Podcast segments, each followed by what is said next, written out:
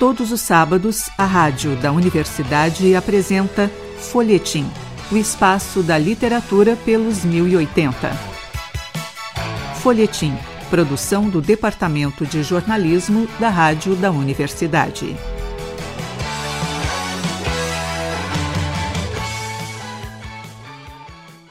Olá, ouvintes. Eu sou o jornalista Pedro Palaoro e apresento a partir de agora o Folhetim. Falamos hoje com a professora e pesquisadora Ondina Fachel Leal. Ela é pós-doutora em antropologia e desenvolveu sua carreira nas universidades estadunidenses University of Georgia, Harvard University e University of California em Berkeley, tendo iniciado a sua graduação aqui na URGS também. Em sua tese de doutorado, ela abordou a questão da identidade do gaúcho e a sua cultura de masculinidade em vigor nos Pampas. O texto foi desenvolvido no final dos anos 80 e agora ganha uma versão em português saindo pela Tomo Editorial. Ondina, muito bom recebê-la aqui no estúdio virtual da Rádio da Universidade e do Folhetim. O prazer é todo meu.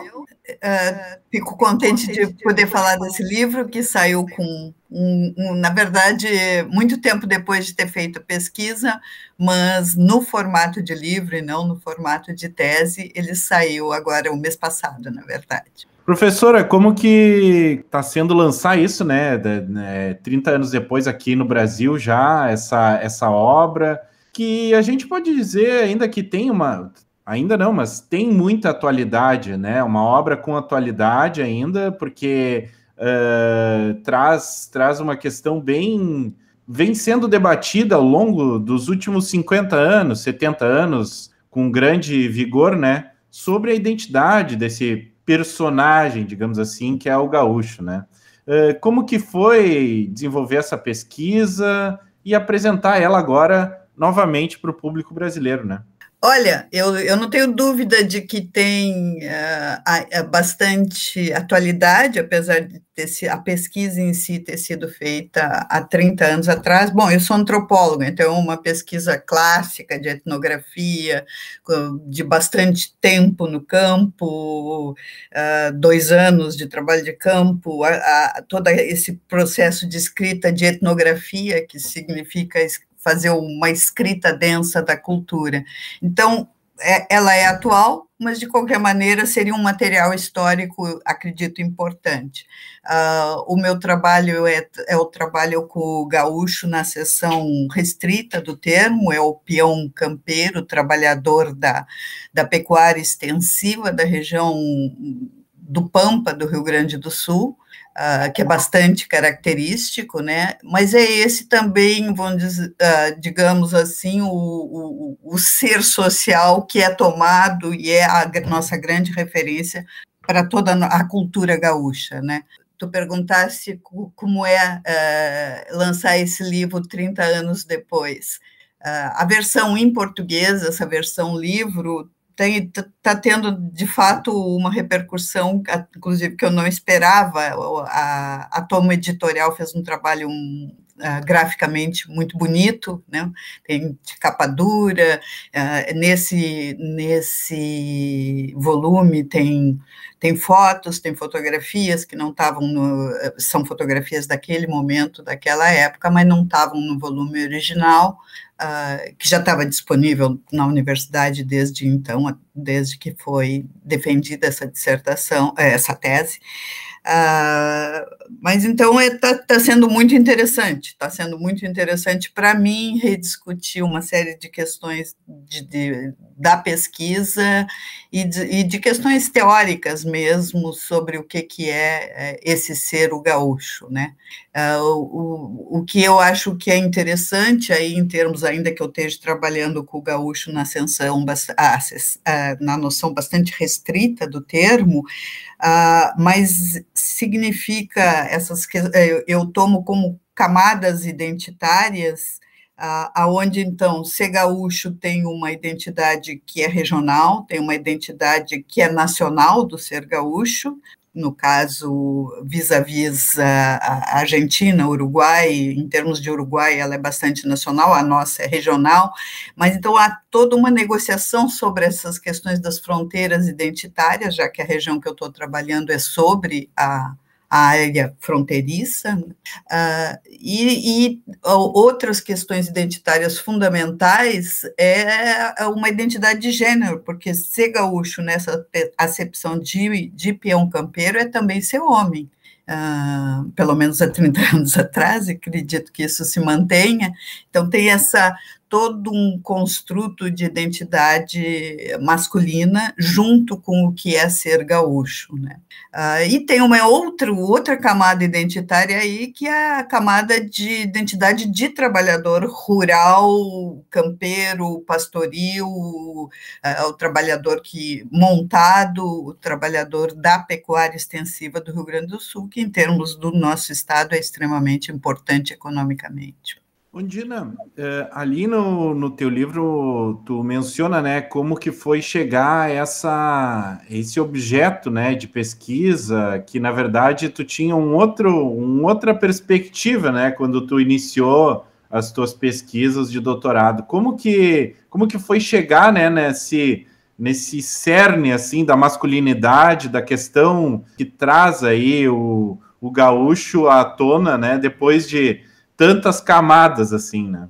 Uh, bom, certamente eu, eu, até descrevo isso, né? O que, que é esse chegar no Pampa, porque o meu trabalho anterior é a, foi uma dissertação de mestrado, a leitura social da novela das oito, que, que trabalha exatamente com a questão da, das possibilidades de releituras de um, de um bem cultural. Uh, produzido massivamente, etc., etc. Então, a, a, o passo seguinte, o meu doutorado, que foi feito quase que imediatamente em seguida, eu ainda estava pensando muito nesse quadro teórico, nas discussões sobre cultura e ideologia, e o, o, o, o gauchismo, ou o CTG, ou uma, uma versão urbana do que é ser gaúcho, naquele momento, há 30 anos atrás, era muito forte. Então, e, e, e, era um produto importante da mídia, começa o Galpão Criolo, vários outros os grandes festivais. Então, a minha questão inicial de pesquisa foi exatamente essa, ainda muito envolvida com, com o trabalho anterior, seria como é que se dá a circulação dessa identidade gaúcha. Uh, quem é o produtor legítimo dessa identidade gaúcha, que na minha eu entendia como quem é esse gaúcho verdadeiro, né? Então esse gaúcho verdadeiro é aquele da instância, aquele que tá que, que, que produz, na verdade, um, um, texto belíssimo sobre o que é ser gaúcho cada noite na instância e, também todo nos seus fazeres e pensares e nessa produção cultural toda legítima, digamos assim, seria desse produtor popular, essa cultura popular e essa cultura que é oral. Então, qual era o, o, o processo de, de, de, circulação dessa, dessa, dessa cultura original o originário, é claro, isso sempre é verdadeira, sempre em aspas, né, no sentido de que é um, seria também uma representação de que é aquela e não outra verdadeira, porque há um, uma circulação constante. Então, eu trabalho muito, eu já tinha, no trabalho anterior, eu já tinha trabalhado com essas mediações, né? As mediações culturais. Então vou, vou quero buscar aquilo que seria o produtor legítimo para entender o que, como é que essa cultura chega no, nos meios de produção de massa, na indústria cultural, em Porto Alegre, uh, e, e, e, essa então vou mergulhando nesse processo. É claro que essa uh, e à medida que eu vou chegando e acabo achando um bom lugar onde eu podia ficar ficar, digamos, estacionada, ancorada, e dali partir para outras instâncias, esse espaço, esse lugar da grande instância da produção pecuária é tão, digamos, uh, afastado, é tão verdadeiro, legítimo, original, que não tinha luz uh, elétrica, portanto, então, uh, pelo menos aquele pressuposto de como ver questões de televisão, etc., etc., não estavam presentes. Uh, mas sim estava presente a questão do radinho de pilha, que faz parte, acompanha no galpão, estava presente outra, o, o rádio, o, fortemente o rádio, né? O rádio, seja até o rádio de bateria para comunicação constante de trabalho da, da própria instância, etc. Mas, mas o rádio de pilha é, é impressionante, eu acho, inclusive, eu considero como uma das vozes dentro do galpão, né? É a partir dali também que eles tiram as suas próprias músicas, passou uma música no festival, vai tocar ali, eles pegam o instrumento e, e, e reproduzem.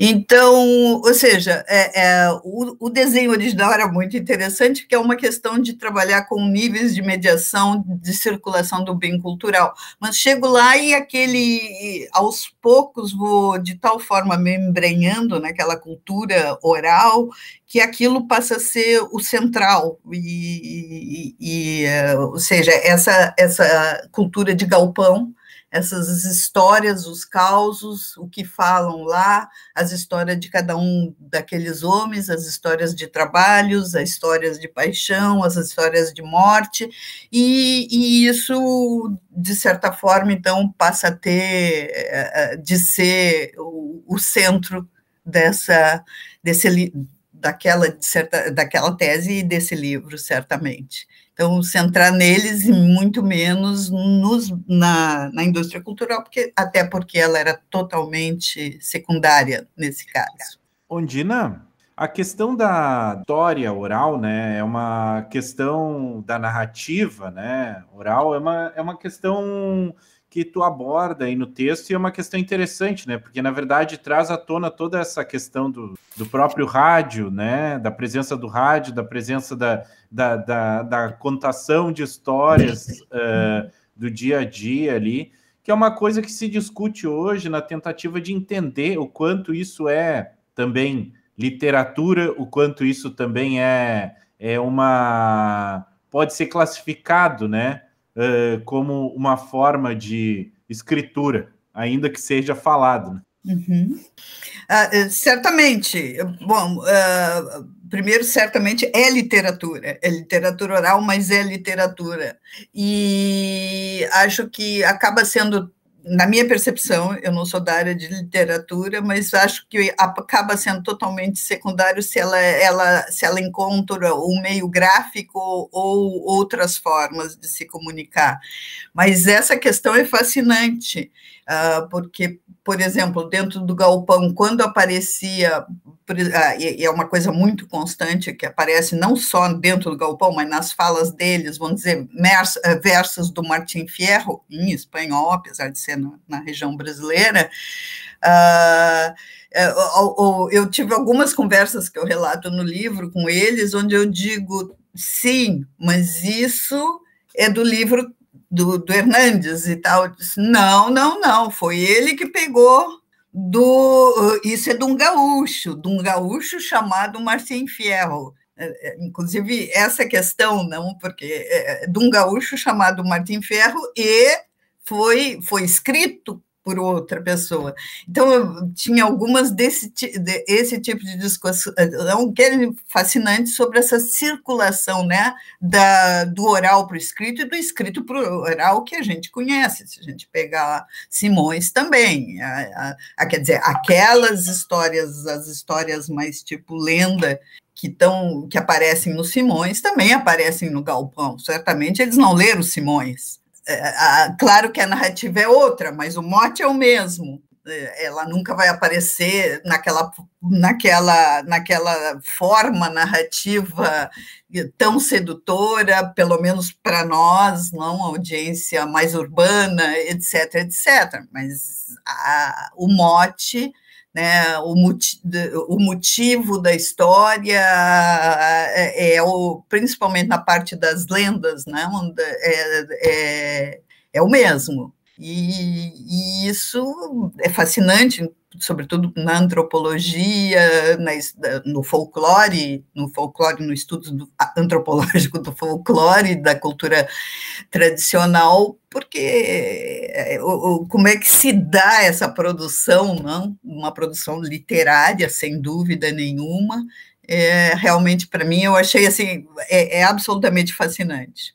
E a, a, a, capacidade aí desses peões que, que que não, não são letrados, não são, inclusive, naquele momento, acho que um dos dez, talvez dois dos dez, conhecesse as letras, como eles dizem, outro dizia, mas não, não sei, conheço as letras, mas não, não, não quando elas estão juntas, eu não consigo lê-las, né? Que é ler o som das letras, mas não ler a frase. Uh, então, quer dizer, a, a, a, vamos dizer, a, a representação de mundo que tem, essa questão do letrado que passa a ser totalmente secundário, mas uma capacidade de memória muito grande de como é que funciona, como é que se, que, que se incorpora o conhecimento do mundo, a, a questão das rimas como um, uma estratégia de reprodução e de conhecimento também, que acaba sendo, quer dizer, qualquer peão de lida campeira, ele parece que desenvolve desde menino, menino homem, desde muito cedo essa capacidade. Quer dizer, são as aquilo que eles chamam não as lidas das, da fala. Né? Tem as lidas do campo e as lidas da fala, que são constituidoras desse ser gaúcho. Ondina, é, bom, uh, a gente pode notar a grande fluência né, uh, desse, desse grupo, né, uh, tanto na poesia quanto na música, mas que, que temáticas que, que, que se aproximam mais deles, que trazem à tona essa discussão, porque tu fala bastante da questão da, da, da dos temas de morte, né, dos debates sobre isso, da questão do, da lida diária, né?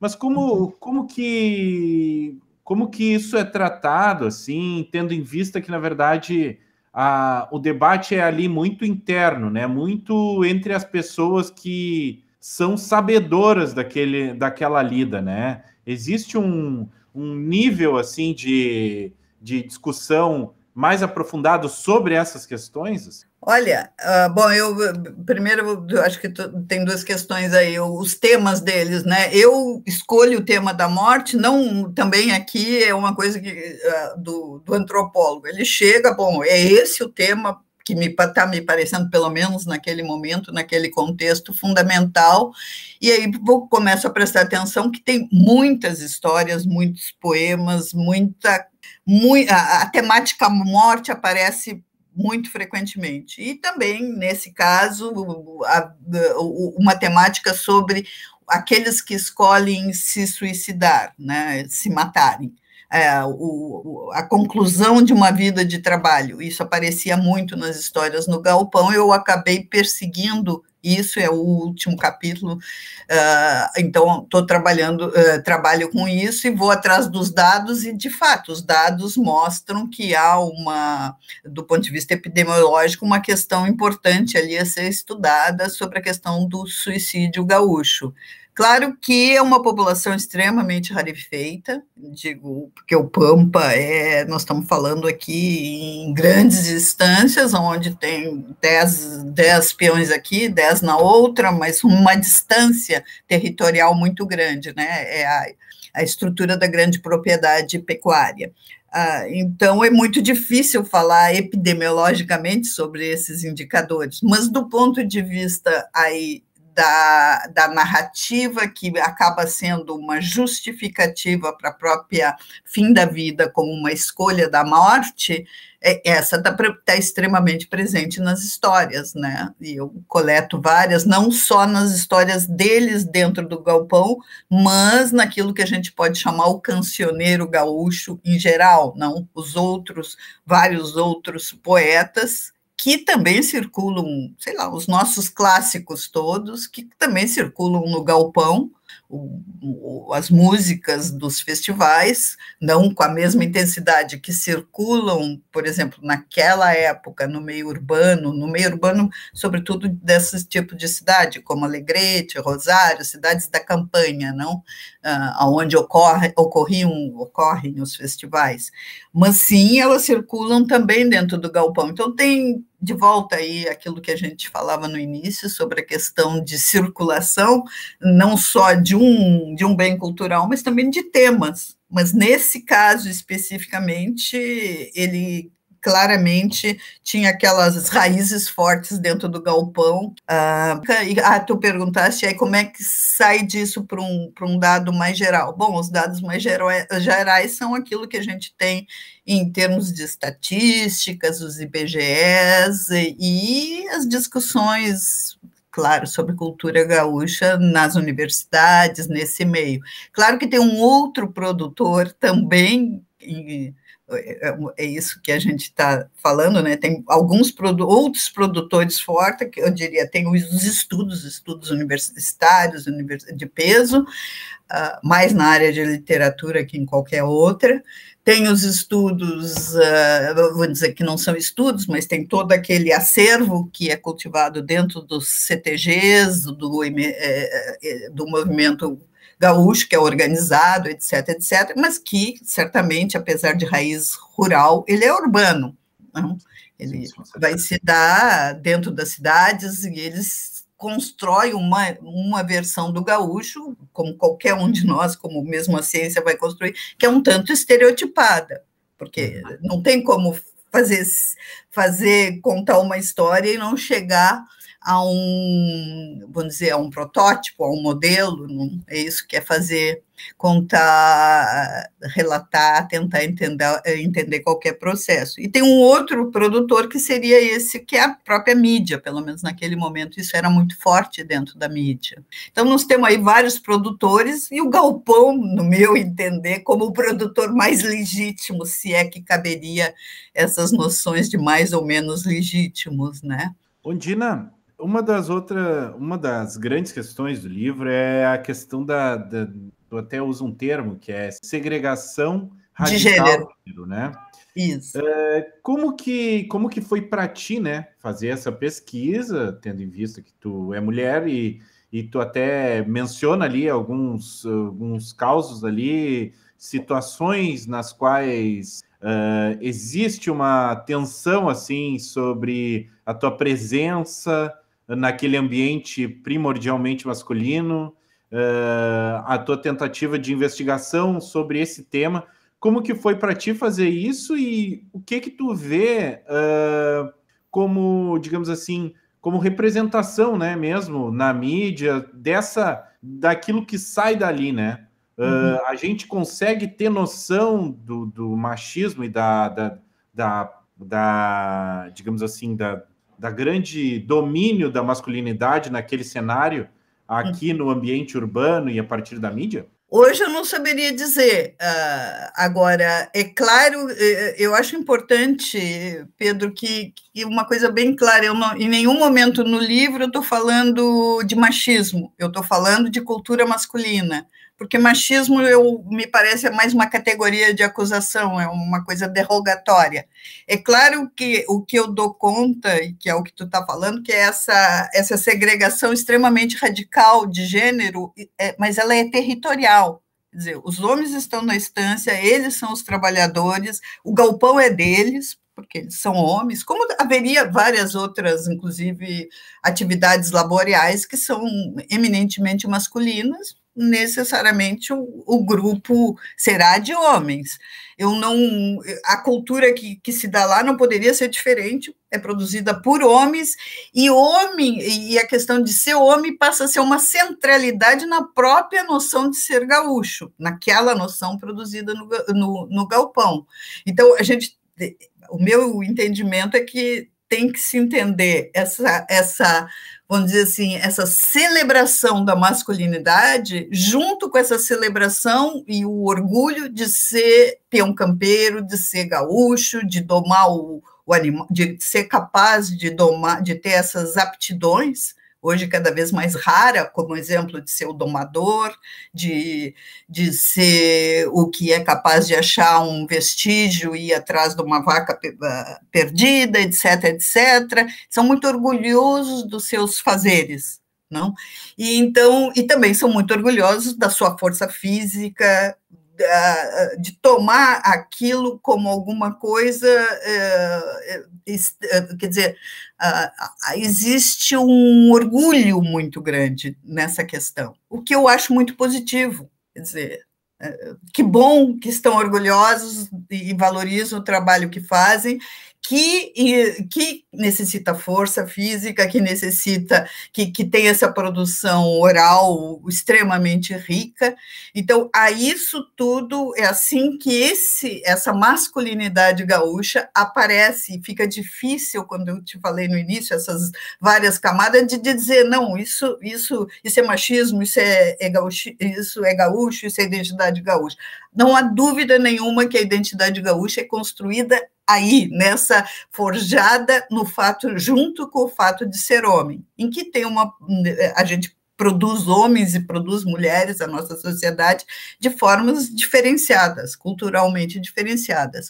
Uh, agora, se a gente pensar numa situação limite, que é o caso da, da campanha gaúcha, há 30 anos atrás, que tu tem o, o, território dos homens, o galpão, as lidas, e as mulheres estão totalmente ausentes disso. Tem algum, aquilo que eles, que eles naquela época chamavam las caças, que são pequenas naquela região, que é uma região de fronteira, que são pequenas aglomerações de casas. Então, a, a, quer dizer, as mulheres, algum, ali tem uma, algumas mulheres arranchadas, são algumas casas que vão, que foram de alguma forma expulsas da grande propriedade rural e ficaram às suas margens.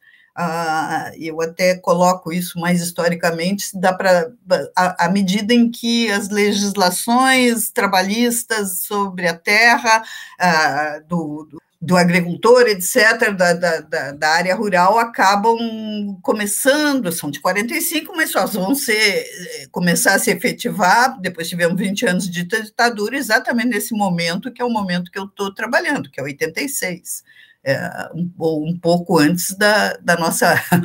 É, é o momento que está se brigando ainda pela abertura política e pela constituinte. Então, aí os, as questões de, da legislação trabalhista começam a, a ser bastante presente. Então, mas esse mesmo movimento acaba, ah, vamos dizer, expulsando totalmente a mulher da instância dizer, nos anos anteriores, não é naquele momento que se dá isso, mas há um processo que é mais longo e mais demorado do que talvez tenha sido na cidade, de, de reconhecer a mulher como mão de obra também, se ela estiver dentro da terra, morando dentro da terra do, das grandes instâncias, ela também terá que ter o seu salário, etc, etc.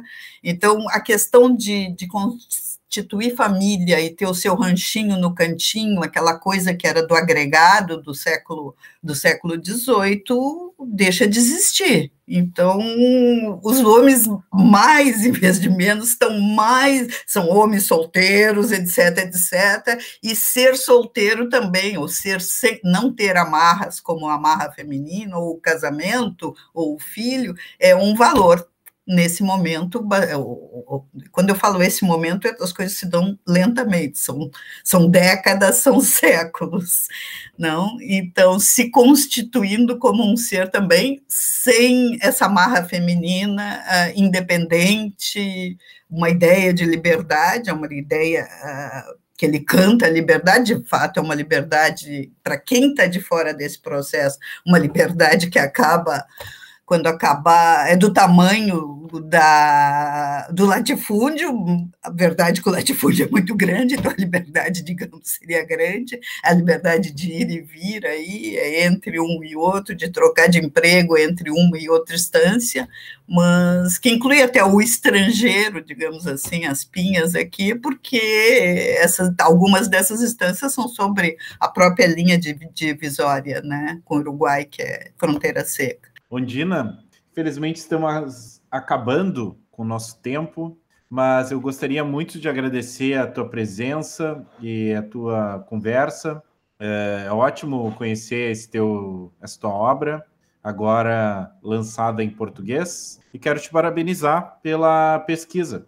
Muito obrigado, eu agradeço demais a oportunidade de estar aqui na rádio da universidade, a rádio da minha universidade. É um prazer dividir com, contigo e com os ouvintes hum, é, é, todas essas histórias. Ondina, onde as pessoas podem conseguir o teu livro? Como elas podem entrar em contato se quiserem? Olha, o livro foi lançado pela, pela Tomo Editorial, uh, nos, uh, tá, tá em, em, várias livrarias, as livrarias agora são todas online, não?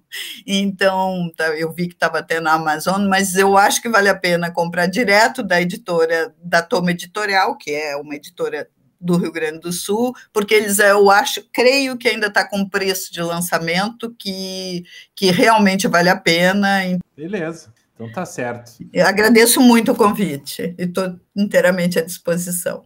Obrigado. Hoje, no Folhetim, batemos um papo com a professora e pesquisadora Ondina Fachel Leal. Em sua tese de doutorado, ela abordou a identidade do gaúcho e a sua cultura de masculinidade em vigor nos pampos.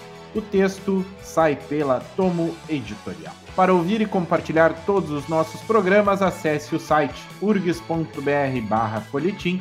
Eu sou Pedro Palaoro e a apresentação e edição deste programa são minhas. A produção foi de Débora Rodrigues. O folhetim volta na próxima semana. A todos os ouvintes desejamos uma semana de ótimas leituras. Folhetim, produção do Departamento de Jornalismo da Rádio da Universidade.